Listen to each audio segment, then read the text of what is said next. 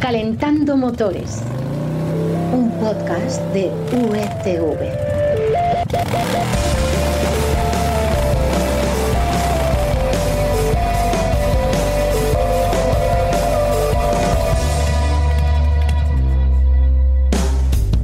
Bienvenidos de nuevo a Calentando Motores, donde ya sabes que vas a encontrar muy bien explicadito y de la mano de expertos, cuidado, que aquí los tenemos y en buena cantidad, esos temas candentes, polémicos y siempre interesantes en este mundillo del motor. Y la información para ponernos al día, ¿de dónde la hemos sacado, Florian?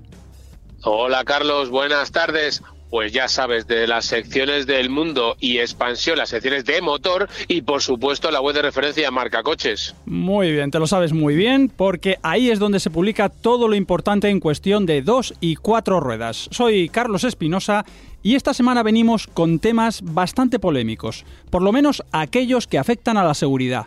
Por un lado, queremos que conozcas la propuesta que ha hecho Luis Montoro, catedrático de seguridad vial y una autoridad en esto de saber cómo reducir los accidentes, de que se controle más si un anciano puede conducir o no. También te vamos a contar qué datos va a grabar esa caja negra que deberá llevar todo coche que aparezca a partir de julio de este año.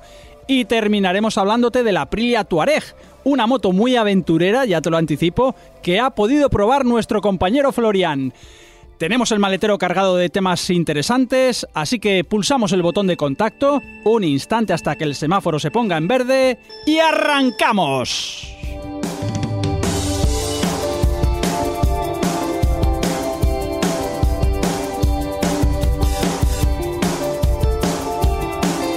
Vamos con el asunto de los ancianos, que sí, que los respetamos, que los adoramos, pero muchos conducen sin estar para conducir, eso es una realidad. Hace muy poco, de hecho, un anciano que se equivocó y condujo por la A7 en sentido contrario causó cinco muertos. Enrique Naranjo, bienvenido. ¿Qué tal, Carlos? Bien, oye, ¿qué es lo que ha planteado Luis Montoro, este catedrático de seguridad vial? Pues ha planteado varias cosas, pero hay una que es la más llamativa y seguramente la más importante. Y es que propone que cuando un médico de atención primaria sepa o sea consciente de que su paciente no está en condiciones de conducir, ya sea porque tenga limitada la movilidad, eh, porque la vista o la audición eh, le empiecen a fallar, que lo comunique directamente a tráfico y Ah. de ese modo esa persona quedaría con el carnet de conducir en suspenso. Ya. Eh, no es algo nuevo, porque en Francia y en Suecia esto ya se está aplicando. Ya, ya. Oye, ahora mismo entiendo que lo único que se hace para comprobar que estas personas están en condiciones de, de conducir es pasarle psicotécnico cada cinco años, ¿no?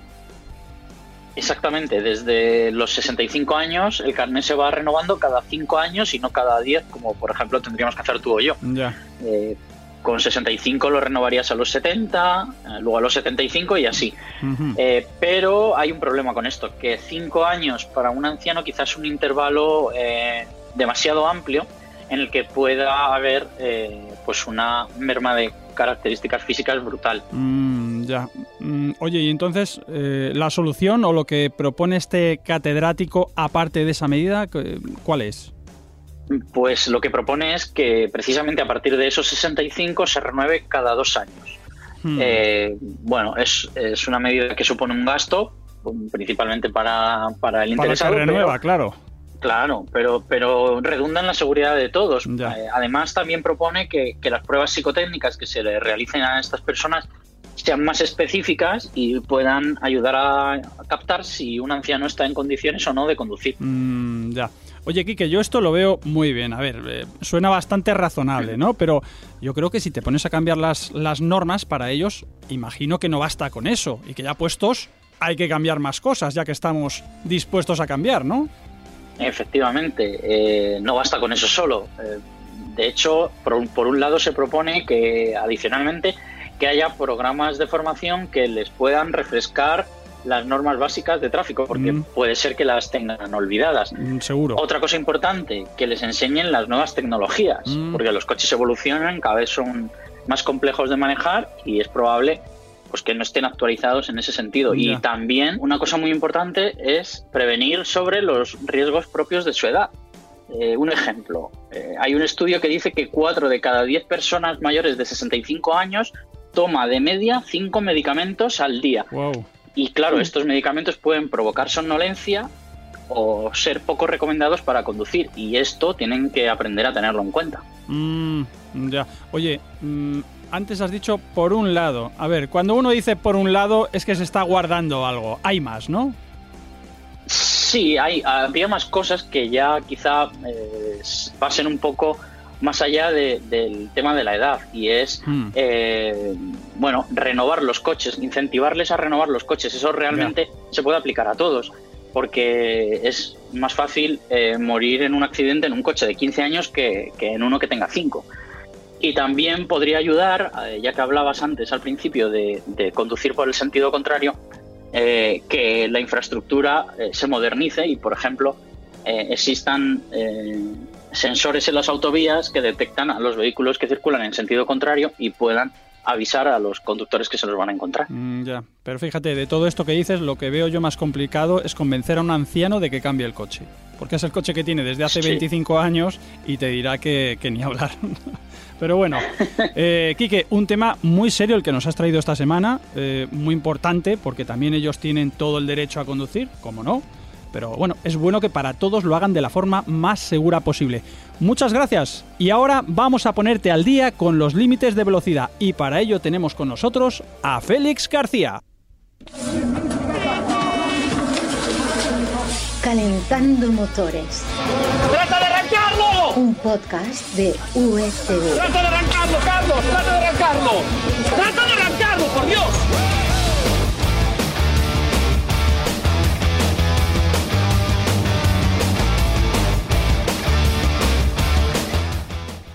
Bienvenido, Félix. Hola, ¿cómo Te estás, tenemos, Carlos? Pues muy bien, aquí en el estudio con nosotros, cosa que siempre se agradece. Oye, y te quiero preguntar una cosa. Yo siempre que paso por un radar de velocidad, eh, me fijo bien, ¿no? Y, y paso incluso por debajo de la velocidad máxima permitida. Yo también. Pero tengo entendido que no hace falta porque los radares no saltan eh, por pasarte uno o dos kilómetros por hora, ¿no? Y así nos lo ha recordado hace muy poquito la, la DGT en un tuit, ¿no es así? Pues sí, tienes razón, Carlos, así es. Eh, ten en cuenta que los velocímetros de las motos o los coches eh, no son exactos, no es matemática pura, ¿no? Entonces, hay, a los radares hay que ponerles lo que llaman un umbral de tolerancia que varía en función del propio límite de velocidad y que es lo que otorga seguridad jurídica a la hora de multar. Ya. Oye, a 120, que es lo que creo que más le Sí. interesa a la gente. A ver, explícame. Pues a 120 se aplica la llamada norma del 7%, no la llamo yo, la llamo la DGT, Ujú. que es eh, la que se pone en práctica desde el límite a 100 kilómetros por hora. Mm. ¿Esto qué significa? A ver, pues que tenemos un margen del 7% sin que te salte el radar y tenga la fotito. Es decir, el radar te salta, cuando, vas a- cuando el límite es 120, te va a saltar a 131 kilómetros por hora. Mm, Pero ojo, que esto vale si el radar es fijo, porque si el radar que nos está vigilando es un tío desde el helicóptero, desde el Pegasus, o nos toman la velocidad desde un dron, no hay margen que valga. Ah, ahí a no te 121, zasca. Oye, ¿Vale? eh, no he hecho cuentas todavía, pero veo que tú sí, que tienes ahí una chuletita delante. Sí, Eh, sí. y te- por eso te quiero preguntar, entonces, en los límites de 100 y de 110, que también te los encuentras, ¿a qué velocidad real saltaría el radar? Sí, sí, sí que lo tengo. Mira, si es de 100 kilómetros por hora, puedes ir hasta 107 kilómetros por hora, porque salta a 108, Mm. o saltaría. Ya. Y si es de 110, puedes ir a 118 kilómetros por hora porque salta a 119. Mm. ¿Ok? Oye, ¿y a menos velocidad los radares también saltan o trabajan con esta norma del 7%? No, en este caso no se aplica la norma del 7%, pero sí la norma del 7. Ah, Es decir, que se pueden sumar 7 kilómetros por hora a la velocidad límite sin que nos hagan la típica fotito ni nos manden la receta a casa unos días más tarde, ¿no? Hmm. O una semana más tarde. Te pongo unos ejemplos. Eh, si el límite está a 30 kilómetros por hora, que muy, ya muy típico en muchas ciudades y Mm. muchas calles de las ciudades, cada vez más.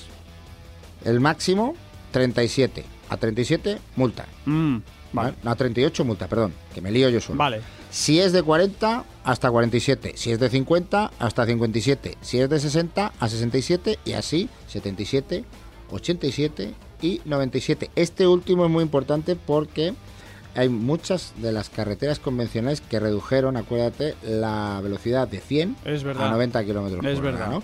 Entonces hay que tener mucho cuidado. Ojo, se, se pueden sumar 7, no 8, porque en el 8, es decir, en el 98, te llega la foto. Ya.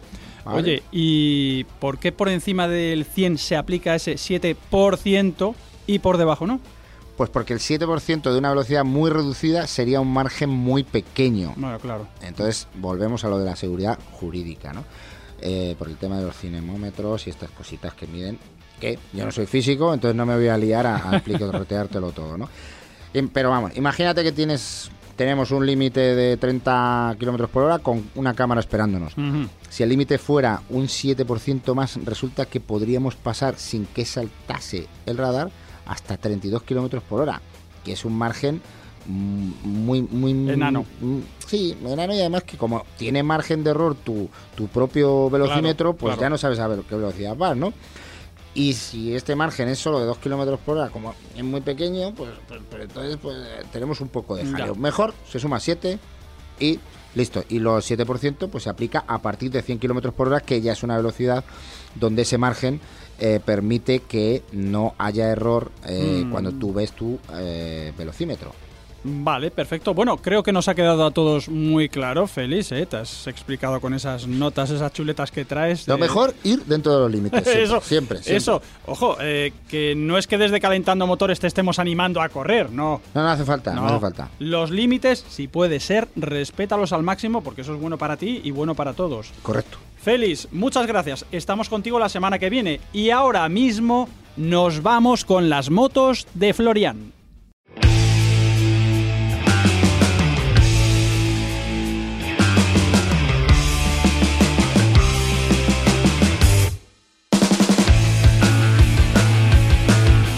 Querido Florian, hola Florian, oye, ¿dónde andas y sobre todo, sobre qué andas? Hola Carlos, hola de nuevo. Pues mira, tal y como te prometí, bueno, a ti y a todos nuestros oyentes, estoy subido y disfrutando como un crío en la nueva Aprilia Tuareg 660 en una ruta estupenda por carretera, pero sobre todo por el campo, como puedes oír por ahí de fondo. Anda. Oye, pues sí, una, una sorpresa. ¿No es esta una de esas motos de las que hablamos? A ver, corrígeme si me equivoco. De las que hablamos que tenían o que recuperaban el espíritu Sí. dacariano de, de hace, no sé, 40 años o 30 años. Efectivamente, esta es la nomenclatura, esta nomenclatura Tuareg es la, la recupera la marca, aquella famosa Aprilia Tuareg. Wind, que, que tanto cambió el paradigma, no tanto por los éxitos que tuvo en el, en el Dakar, sino porque fue la precursora de la que luego fuese la moto de James Bond, aquella Pegaso e incluso el germen de, de BMW. Y es que esta nomenclatura se une pues a las ya conocidas por todos, la Africa Twin, la. Yamaha Teneré, la DRB Suzuki Sí. y bueno, y las últimas Lucky Explorer y la Desert X de Ducati que se pegan por el por el ADN de la Cajiva Elephant. Mm. Y esta, esta Aprilia Tuareg pues cierra de alguna manera esta, esta espiral revival de la que hablamos y que recupera la esencia de aquellas motos que hicieron historia en los años 80 y 90 en, pues en el Dakar, en el Rally de los Faraones, en todos aquellos míticos rallies. Oye, me he quedado con que has mencionado a BMW, pero BMW no necesita recuperar ningún modelo aventurero de antaño porque eh, continúa, ¿no? Con, con él. Efectivamente, efectivamente. BMW es la, la única de las grandes marcas que lanzó moto en aquella época, la famosa R80 GS. Y la GS, de hecho, no solo es que esté en el catálogo de BMW, sino que es de- eh, uno de los verdaderos, eh, de las verdaderas puntas de lanza de- del catálogo de la marca durante muchos años. Mm. Oye, sé que estás ahí eh, rodeado de las motos, que te acabas de bajar de ella y que te vas a volver a subir de ella, pero ver, dame unas pinceladas, porque bueno, he visto la, la imagen del- de, la moto y la verdad es que es súper aventurera. Pues sí, la moto es una es una es un juguete. Es un juguete y lo dicho, lo digo en el sentido amplio de la palabra. Mm. Estamos hablando de una moto que Juguetes pesa en, or- en orden de marcha, sí, pero en orden de marcha hablamos de 204 eh, kilogramos, una moto bastante liviana Mm. para dentro del segmento, con una cantidad de tecnología que le ha metido Aprilia con unos modos de conducción, con unas horquillas de callaba multiregulables, algo está dentro del segmento trail de media cilindrada, Hmm. pero um, casi en un segmento casi propio, quiero decir, no es normal en este tipo de, de motos de media cilindrada, ya te digo, de 700, de 650 centímetros cúbicos, Mm. que tengan semejante cantidad de tecnología. Mm. Una moto muy, muy divertida. Oye, eh, motor, a ver, cuéntame. Bueno, pues mira, mientras te lo voy a contar, te lo espérate un momentito que le voy a dar al, al no voy a decir al play, le voy a dar al botoncito y escucha cómo suena.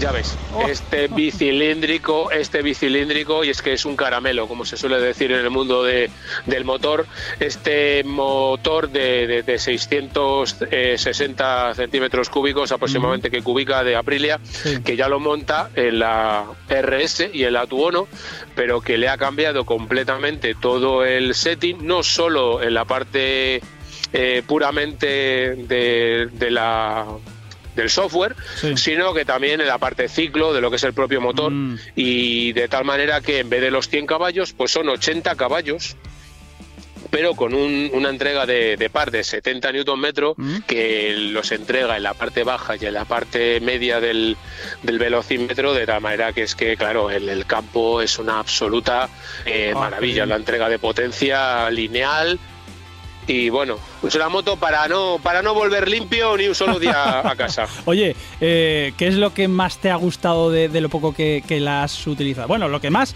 y lo que menos también.